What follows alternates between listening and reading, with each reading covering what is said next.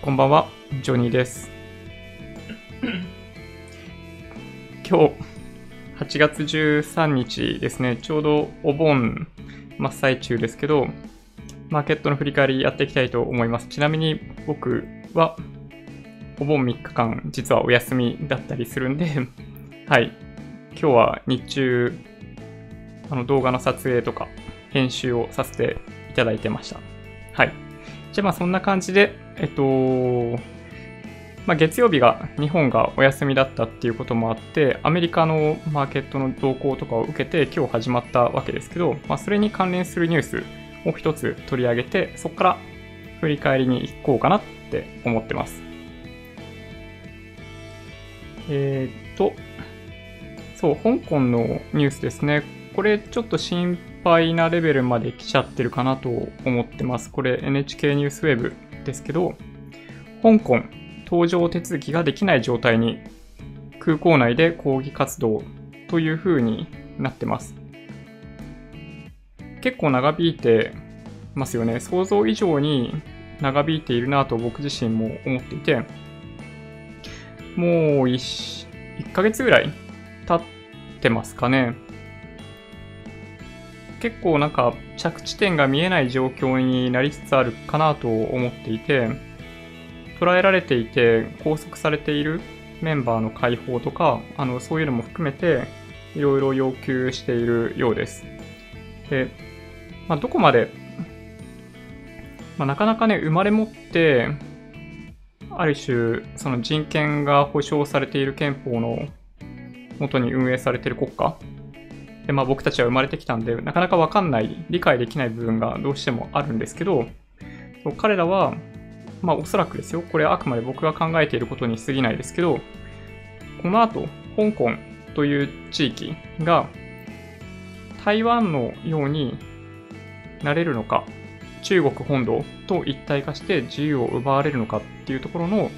まあ、瀬戸際に立っていると考えて、徹底的にまあ、抗議っていうのを行っているのかなと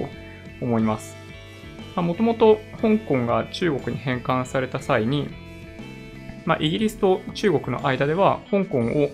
一定期間において、その、なんだ、まあ、自由な国家として維持するっていうことを中国側に約束させていたわけですけど、まあ、案の定というか、皆さんの想像の通りで、まあ、それはそんな簡単にまあ、中国政府側が、まあ、聞き入れる、まあ、わけはなく、まあ、かなり急速に、まあ、香港の自治に対して関与をしていっているっていうのが実態かなと思ってます。でそうですね、あのー、抗議活動続いていて、さっきお話ししたように、どういう形でこれが収束しているのか見えていないんですけど、一番懸念される事態としては、まあ、中国共産党本土側は今の香港の状況を、まあ、ある種その若者たちの抗議活動っていう形だけでは済ませなくって、まあ、一種の動乱が起きているというふうな解釈っていうのがされつつある。で、まあ僕は、あの、天安門広場の、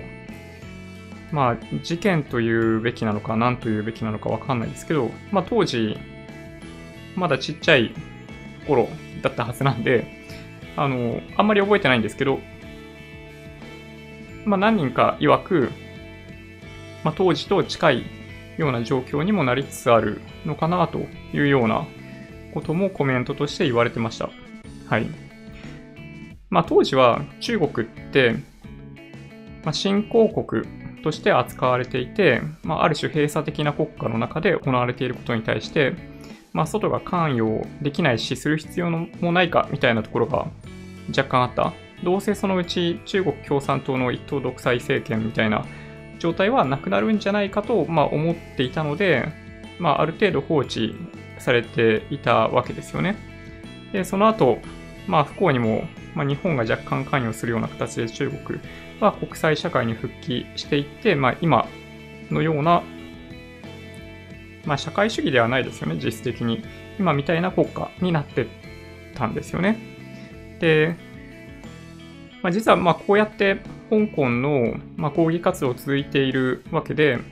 まあ、当時とは違って、まあ、メディアが圧倒的な力を持っている。まあ、それは個人もマスメディアも含めてですけど、まあ、世界中に発信されている状態の中で中国がどういう振る舞いをするのかっていうのはかなり注目されてるんじゃないかなと思ってます。まあ、おそらく前回と同じような対応を取ることは難しい。前回っていうのはその天安門事件のような対応を取るっていうことは全世界を敵に回すことになるんで、まあ、おそらくそんなことにはならないと思うんですが、米中問題と絡んで今後どうなるかっていうのも気になるところですね。で、来年？来年だったかな？いつかにあの中国の国家主席を日本に国賓として招くみたいなお話とかもあったので、なんか利用されてしまわないことを、まあ、ちょっと祈ってますね。はい。まあ、なんかちょうど夏休みシーズンで、まあ、香港に行く、行っているっていう方も結構いらっしゃるかもしれないんで、そう、何か、ね、身の危険を感じるようなことがあれば、あのーなんだろうな、まあ、積極的に逃げるっていうことをしてもいいんじゃないかなと思いますね。はい。じゃあ、マーケットの振り返りに行きます。はい。ちょっと動画が最近長いっていうコメントもいただいてまして、で、テンポよく行きたいと思うんですけど、日経平均が2455円44銭、229円38銭安、マイナス1.11%となっていて、まあ、寄り付きそうですね、9時4分に安値をつけていて、まあ、じりじりじりじり、まあ、上げていって、まあ、100円上げたほどではないですけど、本当に狭い範囲、狭いレンジの中で、じわじわ上げていった感じの相場でしたね。まあ、ただ、結果として、この前回の長い陽線がついているこの日の中に今もいる状態に再び戻っちゃった感じですね。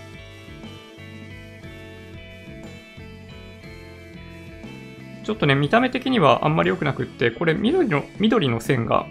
5日移動平均線なわけですけど、そう、1日だけ上に出て、また下に入っちゃった感じ。なので、短期的には、どうでしょうね。もう一回下げるのかな？どうかな？一応ね、下値の目処は、やっぱりここなんですよ。この2200円台のところ。なので、まあ、ここが維持できるかどうかっていうのが一つのポイントかなと思いますね。これ維持できないって感じになると、本当にこの1万9000円台に入ってくるところが見えてきちゃうんで、要注意ですね。まあ、ただね、急激にそこまで行くかと言われると、まあ僕はそんなに思ってないですね。はい。一応その理由は、あの、この後の PR、PBR のところでお話ししようかなと思います。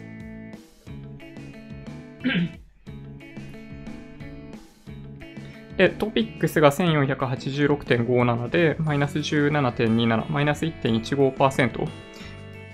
まあ、トピックスの方がやや下げてるんですけど、日経平均よりも。まあ、ただそれでも、まあ、おおむね変わらないですね。まあ、トピックスの方が相変わらず、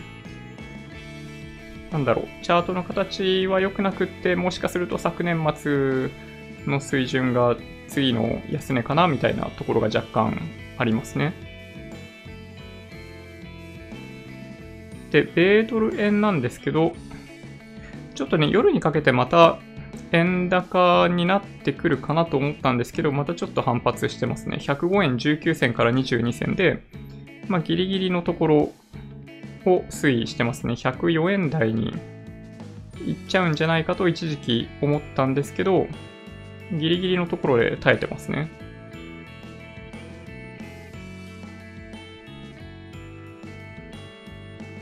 で、まあ昨日ニューヨークダウが結構な下げだったわけですけど、そう、ニューヨークダウのチャート的に見たら、その先週1週間の、まあ、安値を割るか割らないかみたいなところにいるんで、まあ今日、まあ寄り付きからどうなっていくかっていうところが気になり、気になるかなと思いますね。はい。そんな感じかな。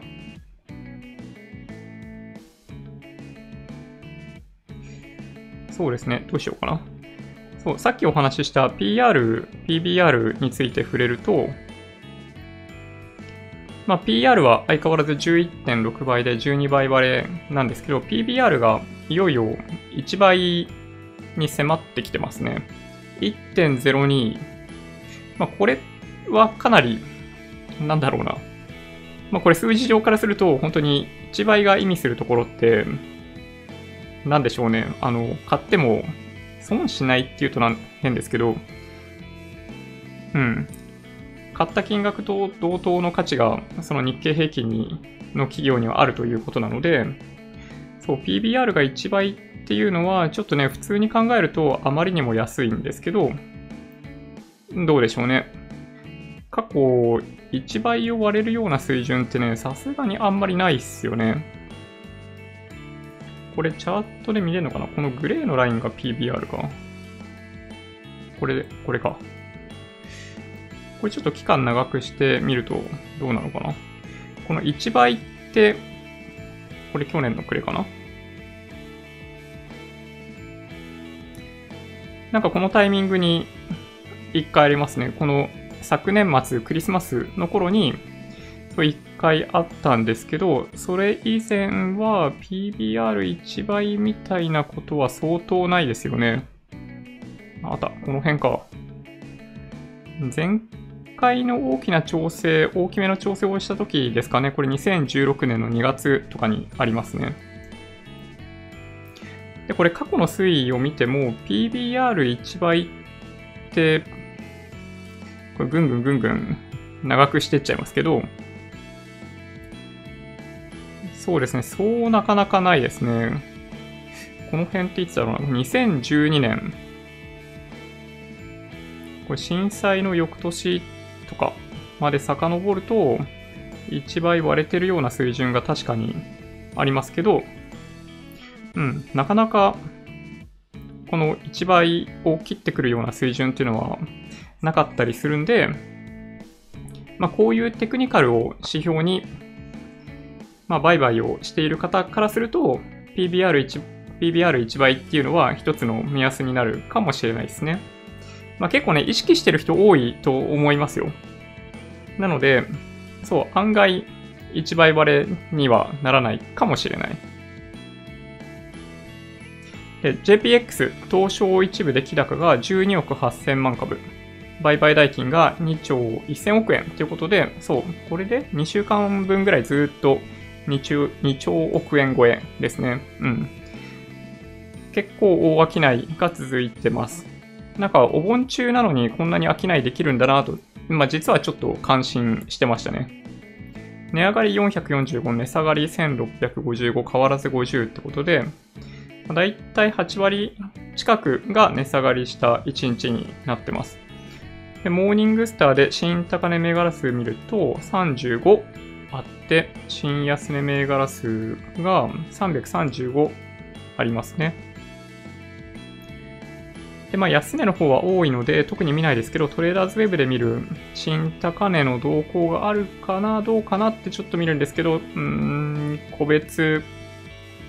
材料があった銘柄が動いているだけのように見えますね。はい。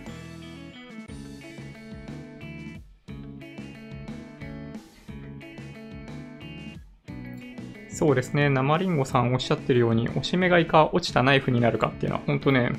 誰もわかんないですからね。あの、一発で買いに行こうとすると、どうしても本当に、あまりにもドキドキしてしまうんで、あの、まあ、例えば、変な話ですけど、10回に分けて買うぞとか、でも、だいぶ心理的な余裕につながるので、あんまり、なんか一か八かとか、あの、底値を狙うとか、天井を狙うみたいなことっていうのは、やんない方がいいと思いますよ。みんなの仮想通貨1ビットコインが117万9600円、9900円とかになっていて、なんかね、じりじり下げてます。過去の傾向だと、ややビットコインは、まあ、株式市場が低調な時に、まあ、上がりやすいんですけど、まあ、今日は下がってますね。ちょっとやっぱりね、前回この140万円超えるような水準になった時の、まあ、しこりが残ってんのかなってやっぱり思いますけどね。はい。じゃあ、いくつか、えっと、ニュースを取り上げていこうと思います。あの、昨日話題になっていたもう一つのニュースはこっちですね。アルゼンチン。まあ、ただね、アルゼンチンがどこまで世界経済に影響を及ぼすのかって言われると、ちょっとよくわかんないところあるんですけど、実際には。まあ、ただ、前回デフォルトになったのっていつでしたかね？これ、僕もまだね、学生とかの頃だったんじゃないかな。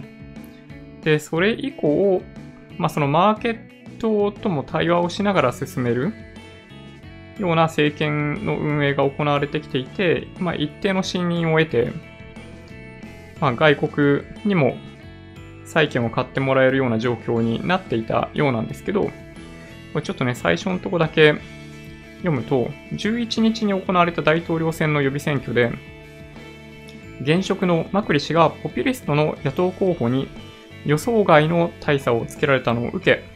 投資家はアルゼンチンの株と債券、通貨を一斉に処分売りしたことから、ウォール街では危機に陥りがちな、ちょっとね、これなんかかわいそうな言い方ですけどね、危機に陥りがちな同国が再びデフォルトに向かうとの懸念が広がったということなんですよね。で、まあ、CDS の話がここに出てますけど、9日時点では49%だったんですけど、75%まで、まあ、織り込まれているという感じなんですよね。なんか、ね、まあ、恐ろしいというか、なんというかって感じですよね。なんかもう、潰れんじゃないかとマーケットが読み、織り込みに行っている、なんかアルゼンチン。なんかね、観光地としてはかなり魅力的だと思うんですけどね。なんか南米のパリとか言われたりしますよね。ブエノスアイレスのことだと思うんですけど、あ、T コーズさん、ありがとうございます。2001年12月くらいだったんですね。そうなんですよね。まあ、あれから、そう、どちらかというと、まあ、国際社会に復帰っていうと変ですけど、ね、もう十何年も経っていて、ね、アルゼンチン、本当行ってみたい国、なんか、3本の夢に入るぐらいなんですけど、僕の中では。そう、安全だし、なんか街並みも綺麗だしっていうことで行きたいんですけど、なんか通貨暴落してるんですよね。で、まあ通貨が暴落しているっていうことは、あの観光客にとっては決して悪い話ではないんで、なんか治安とかが悪くなっていないようであれば積極的に旅行先として選びたいなというのが僕の本音ですけど、そう昨日はこのアルゼンチンのニュースと香港のニュースが、まあ、一応トリガーになって、まあ、アメリカは下げたんじゃないかみたいに言われてましたよね。ちょっとね、これもね、様子見かなと思ってます。で、まあ、本丸は米中問題であるわけですけど、そう、人民元は、あのーまあ、1ドル7元台に入ってきたっていうことで、まあ、結構先週なんか大騒ぎになってましたよね。で、一応なんか中国内部のメンバーからは、まあ、今の水準は決して高すぎるところにあるわけではないということを言ってますね。で、でその水準が、今の水準が過去と比べて相対的にどうなのかっていうのは、まあ、判断難しいとこなんですけど、まあ、これ、さらっと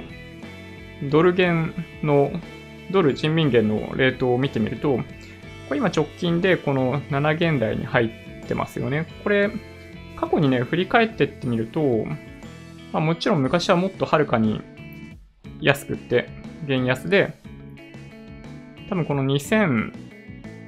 年の途中からあの、1日どれぐらいとかずつ弦を高くしてってるんですよね。で、そういう意味でいくと、この辺かな ?2008 年、まあ、リーマンショックあたりの時期だと思うんですけど、そう、弦は、まあ、一旦7弦台に入って、その後、弦高が進んで、まあ、6弦、6弦、まあ、切るかどうかみたいな水準まであったんですけど、また再びまあ、この7弦を、まあ、伺うような展開になってきたっていう感じですね。はい。まあ、ただね、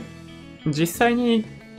中国政府が、あの、人民元の為替の操作そのものは行っているんだと思うんですけど、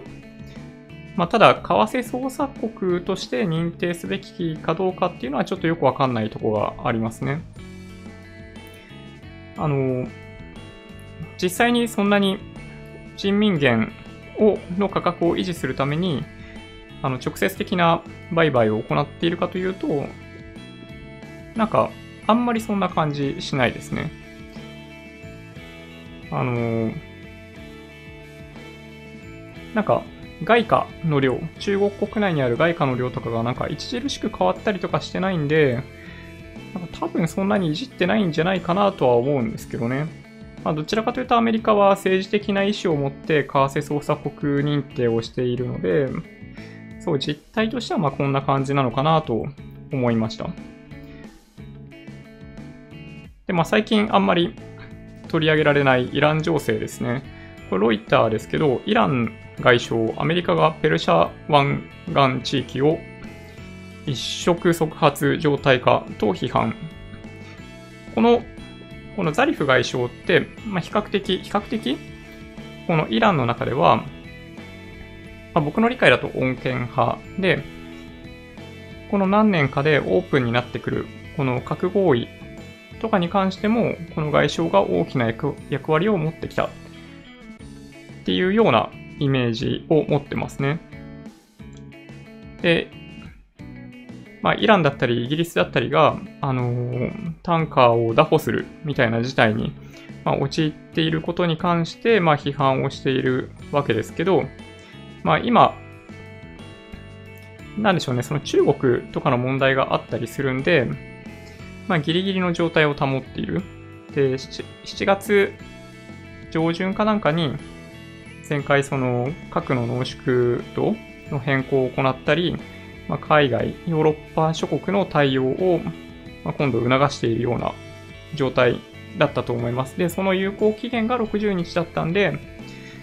まあ、おそらく9月中に何かイラン情勢は動くと思うんですけど、そう、なかなか米中問題にみんな振り回されていて、あんまりイランのこと最近ニュースにならないですよね。今、8月の中旬なんで、そう、もしかすると、3、4週間後に、まあ、大きく動く時があるかもしれないですね。まあ、アメリカはどういうつもりなんでしょうね。ちょっとこれ、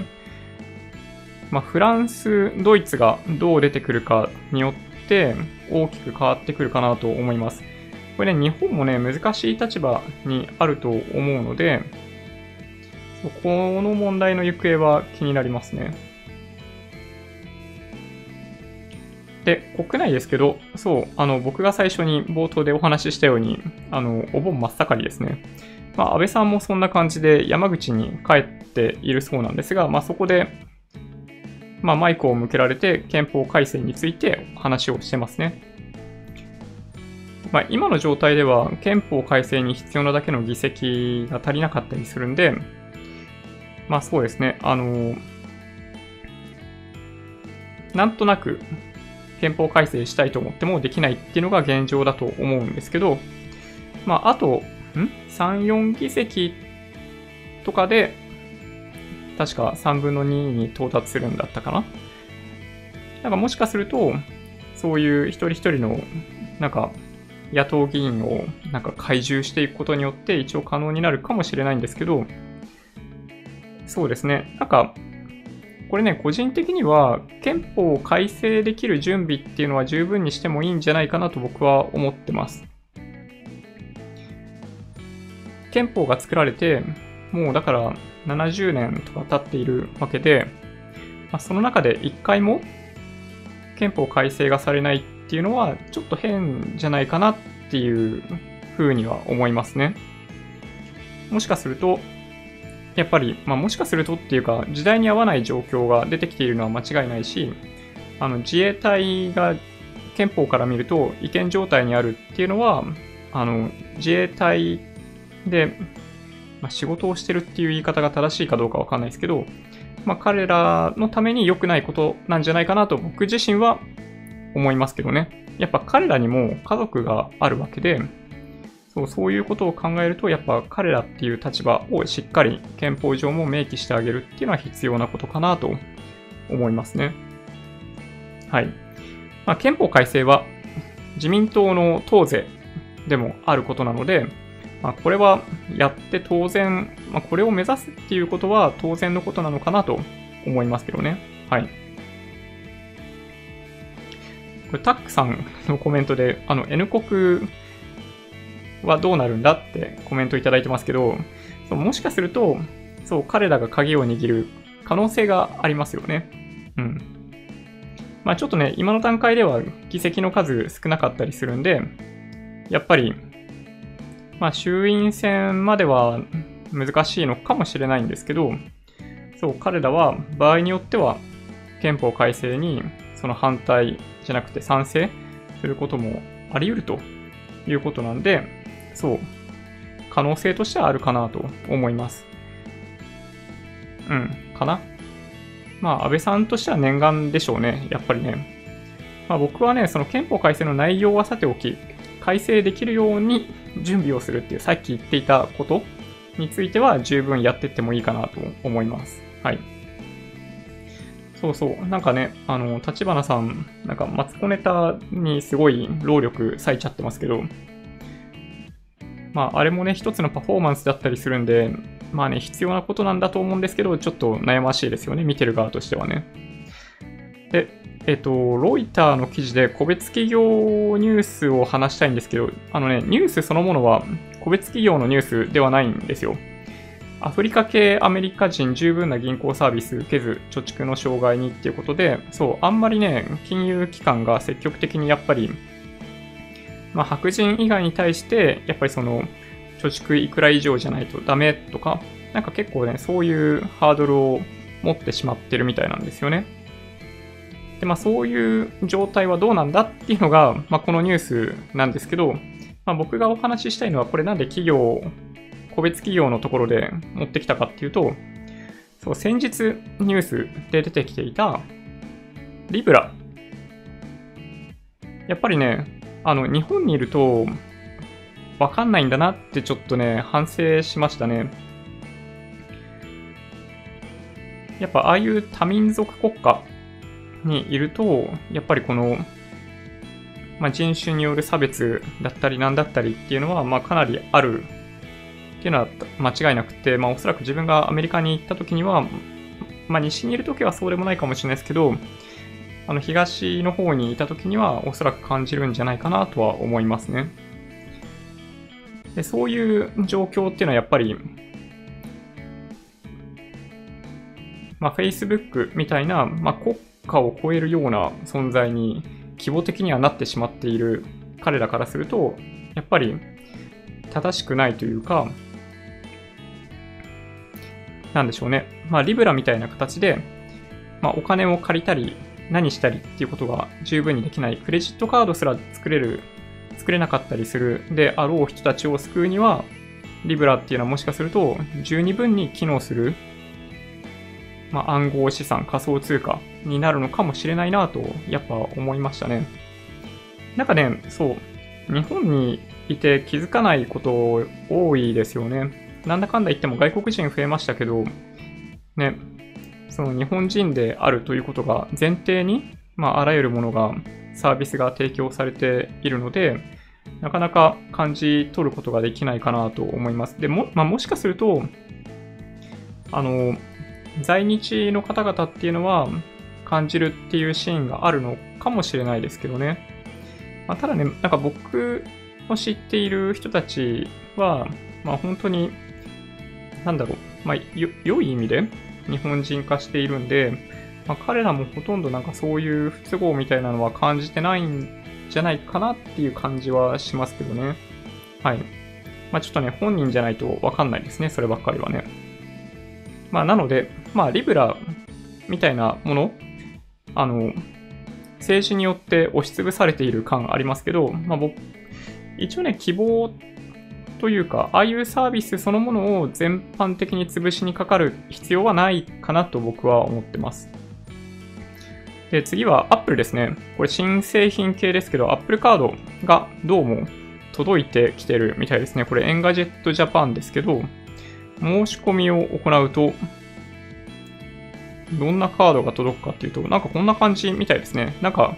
キラキラしてるカードが届くのかと思ったら、なんか真っ白のカードが届くみたいですね。で、前にもお話ししていたように、まあ、カード番号とかはなくって、なんかね、見た目的には超シンプル。まあ、今の段階では日本でどういう風な形でこれが導入されるのか、まあ、されるのかされないの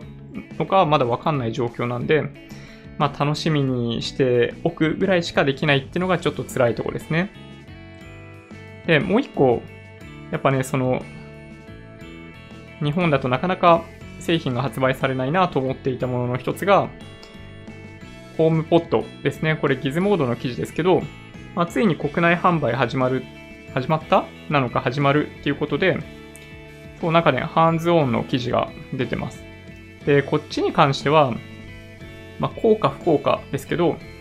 全世界同時に販売されてたら、多分僕ね、買ってたと思うんですよ。だけど、ちょっとね、これぐらい時間が置くと、冷静になって、あの、シリの問題とか、あるじゃないですか。なかなか使い物にならない。もうただのスマートスピーカーとして買うにはちょっと高すぎるっていうところがあるんで、うん。まあ僕は買う予定ないんですけど、そう。こういうサービスが、まあ、時間差で出てくるっていうのは、ちょっとね、なかなかね、日本に住んでると辛いなと思ったりしますね。まあ、海外行った時に買って持って帰ればいいって話なんですけどね。はい。で、もう一つ、ちょっとね、国内企業の気になるニュースが一個ありました。クックパッド。これビジネスインサイダーなんですけど、1、6月期営業利益7割減。国内利用者3年間で1000万人減となってます。これね、僕ね、実は2010年に今の会社に転職してるんですけど、あの、クックパッド一つの候補にしてたんですよ、当時。で、すごいキラキラしていて、まあ、料理系サイトで右に出るようなサービスっていうのは当時全くなくって、まあ、それこそ、まあ、レシピっていうコンテンツを圧倒的に保有しているクックパッドは、まあ、そのコンテンツの量を、まあ、活用して、もうあれありとあらゆるサービスができるんじゃないかというような感じで見てたんですよね。で、まあ、結果的に、まあ、クックパッドは、まあ、受けることもしなかったのかななんですけど、そう、やっぱりね、結構ね、魅力的だなと思ってたんですよね。で、ただ、まあ、それがね、2010年ぐらいの話ですけど、まあ、そこから9年ぐらい経ってしまって、そう、これ、これね、2017年の1級から直近の2019年2級までの数字ですけど、そう、売上収益下がってきていて、営業利益っていうのはもう本当にギリギリ黒みたいな状態なんですよね。で、まあ、おそらくもう皆さん分かっていると思うんですけど、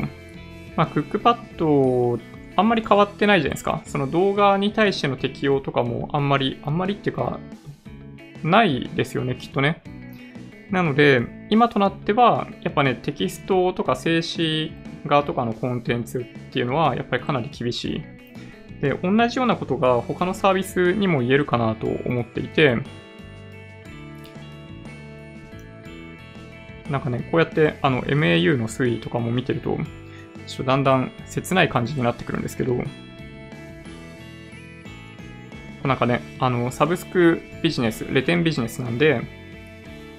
そう、一回有料会員を獲得すると、まあ、簡単に離れていかないので、そういう意味では、そう、あの、ビジネスモデルとしては当時悪くなかったと思うんですけどね。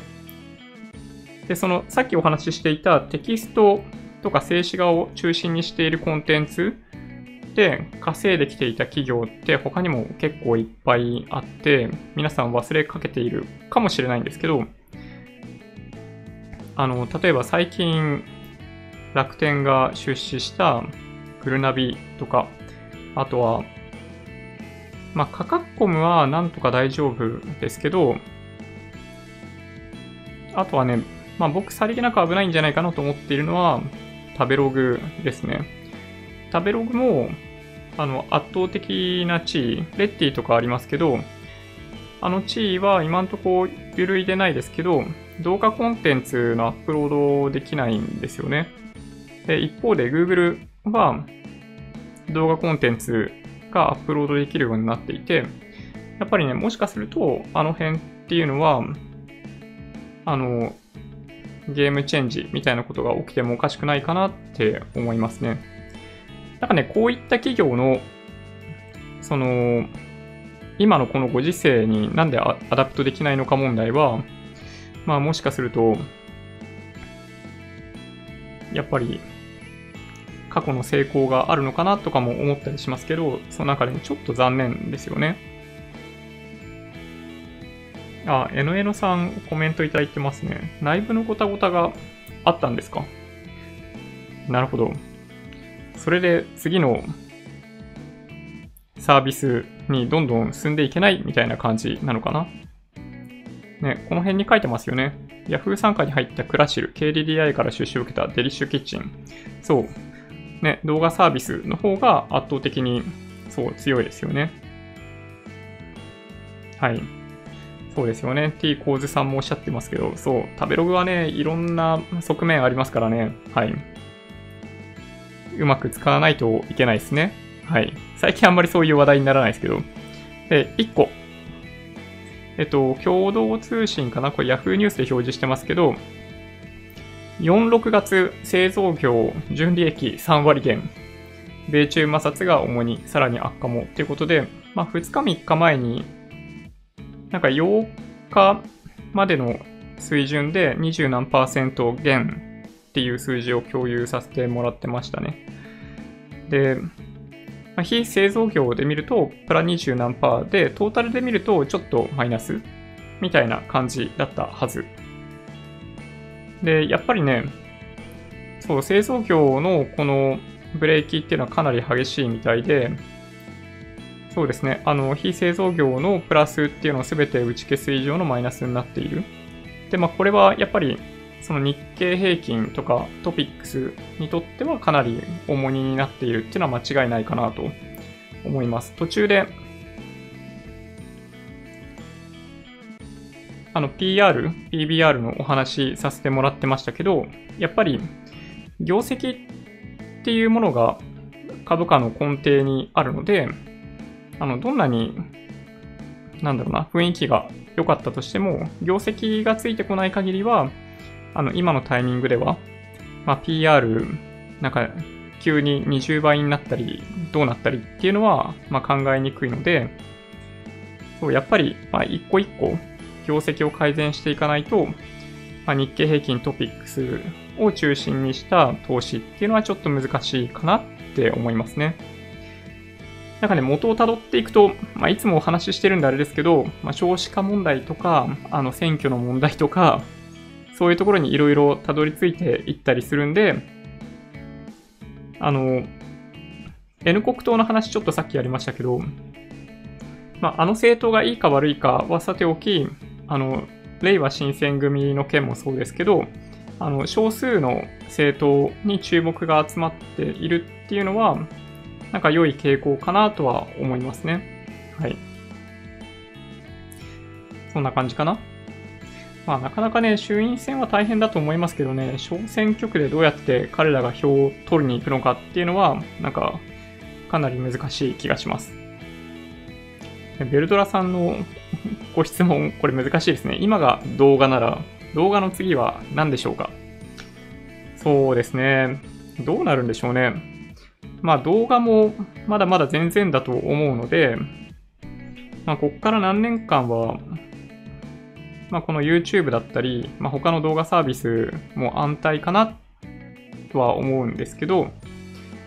まあ、5G が結局多分やってくるのは2021年ぐらいになるっぽいじゃないですか。で、その頃に通信速度を、まあ、気にしないで良くなってきた。タイミングでどういうサービスが、まあ、世界を、まあ、塗り替えていくかっていうのはなんか非常に楽しみですよね。うん。はい。あ、タックさんコメントありがとうございます。少数政党に注目が集まるのはなぜ良いのですか？あの、あまあそうですね。あの政治に注目が集まるっていうことが良いかなと思ってますね。なんか、あんまり注目が集まらない状況を、まあ、生み出して、今の自由民主党と、まあ、公明党、政権与党が、まあ、選挙を勝つみたいな流れっていうのが、まあ、来ちゃいましたよね、ずっとね。で、まあ、やっぱりそれずっと続くっていうのはあんまり健全じゃないかなと思っていて、まあ、本当は、まあ、与党が、まあ、力を合わせて頑張ってくれることを僕は望んでるんですけど、なんかあまりにも、あの、民主ってつく3党はやりたいと考えていることがあまりにも違くって、もうまとまんないんですよね。参院選でも、あの、まとまっている感じに見えてまとまってないじゃないですか。だったりするんで、そう、やっぱり、なんかその政権与党に対抗できる何かっていうものが必要なんじゃないかなと僕は思ってるんですよね。うん。なんかやっぱね、自民党ってものすごい戦いにくい相手だと思うんですよ。その戦後、自由党と民主党が一緒になったっていう経緯もあって、自民党の中って、あの、まあ今は右とか左っていう風な言い方があんまりどうかなと思うんですけど、そう、両サイドを内包しているがために、あの、野党からしても戦いにくそうですよね。そう、なので、まあ、アメリカみたいにに、にまあ、小沢さんが過去を望んでいたような二大政党制になりにくい状況っていうのはとてもわかるんですけど、やっぱりその利権動向みたいなことを考えると、やっぱどっかのタイミングで、そうですね、あの、自民党以外が政権を取るっていうことがあった方が健全かなと思いますね。なんかでも、日本の場合、なんか財務省とか、ものすごい力を持っている省庁があるじゃないですか。まあ、あの辺絡みですよね。そう。なんかね、問題多いですよね、そう考えるとね。少子化問題でしょ？で、そういう巨大な権力を持った省庁の問題でしょ？で、まあその自民党がずっと、まあ戦後70年間長きにわたってほとんどの期間で政権を持ってしまっているっていうこととか、あとはその税制がものすごい複雑で、あの、誰から見たときに、あの、誰がいくらぐらい払っていて、本当になんか受益者負担みたいな感じになってんのかどうかみたいな部分がかなり分かりにくいうん。なんかもう問題山積ですね。そう考えるとね。はい。そんな感じかな。悪夢の民主民主政権は嫌だですよね。いや、すげえわかりますよ。あの、吉明ザ・トラベラーさんのコメント。いや、もう本当ですよね。前回、前回痛い思いをしちゃっただけに。まあね、前の民主党は、そうね、今の、なんだろうな、あまりにも雑食すぎるというか、やっぱね、意見の違う人たちを集めてもうまくいかないんだなっていうのがすごいよくわかりましたよね。で、やっぱり、まあ彼らにも、ある程度、なんだろうな、練習みたいなものは必要かなと思っていて、まあそういう意味では、なんか徐々に、うん、まあ理想的にはやっぱり二大政党制みたいな形、まあ、小選挙区制度はちょっと問題がありそうなんで、変えてくれたらいいかなと思うんですけどね。はい。ちょっとね、関係ないニュース、2個だけお届けします。これロイターなんですけど、あの、アフリカのコンゴ共和国で、あの、流行りつつあったエボラ出血熱に対しての、えっと、エボラ熱治療薬試験2種類が最高生存率90%ということなんですよね。なんか、ちょっとね、これびっくりですね。本当に、もう、ほぼみんな死んでしまうんじゃないかと思われていた、まあ、エボラ出血熱ですけど、そう、生存率90%なんですよね。これすごいなぁと思いました。なんかね、一時期アフリカから帰国した女性が熱を出して、エボラじゃないのかみたいなニュースありましたけど、なんか結果として大丈夫でしたよね。まあ、ただ、まあ、これ勝手な想像ですけど、日本人のなんか医療チームとかも現場に入って なんかボランティアみたいなことをやられてたりするんじゃないかなって思ったりするんで、そう、こういうのは非常になんか良いニュースだなと思いました。で、あともう一個ね、なんか、全然意味不明なんですけど、カメラのレンズに2000年ぶりイノベーション、球面収差っていうのかな？完璧に打ち消す数式が発見されるみたいな。なんかやっぱりレンズを、から映像を解析する中で、なんかこの端っこが滲んだりブレたりするっていうものを補正する計算式が、なんか、まあ今までなかったんですね、こういうのって。で、なんかね、ここに 計算式書いてあるんですけど、うん。そう、意味不明。なんか問題も意味不明だし、解決策も意味不明で、なんか、そう、なんかよくわかんないんですけど、すごいなと 思いました。はい。ちょ何の解説にもなってないですね。はい、失礼しました。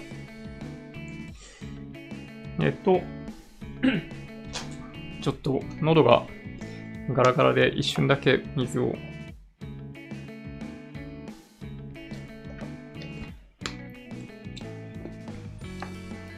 はい。ちょっとベルドラさんのコメントを。なんかの統計では、若者は自民党支持が多いようで、高齢者になると逆に立憲支持が多くなります。年金、年金受給者ほど野党支持が多いと感じます。消費税は高齢者から税金を取りますから。また、就職率が良い自民党支持が多いんでしょうね。まあそうですよね。なんかね、うちの親の世代も、なんか昔ね、ずっと、まあ当時の社会党に投票してたっぽい気がします。まあちょうど段階の世代なんで、なんだろう。まあ僕の理解だと、まあ今の現役世代よりもちょっと僕の感覚でいくと、やや左気味の人が多かったかなって思いますね。で、それを、そう、あの、考えてみると、今は、うん、ちょっちょっと中道右派に寄っている感じ。若い世代ほど。で、まあ、自由主義だったり、なんだったりって感じですよね。うん。なんかね、時代とともにこうやって変わっていくっていうのはすごい面白いなと思いますね。はい。そんな感じかな？ちょっと連日長くなって申し訳ないと思ってます。あの、その他、またご質問がもしございましたら、コメント欄にいただけると嬉しいです。Twitter、Instagram のアカウントもあるので、まあ、もしよろしければ、あの、インスタは全然参考にならないものしか投稿してないですけど、もしご興味があればフォローお願いします。で音声だけで大丈夫っていう方は、ポッドキャストもあるんで、まあ、もし移動しながら聞くような、あの、ご希望があれば、そちらをサブスクライブお願いします。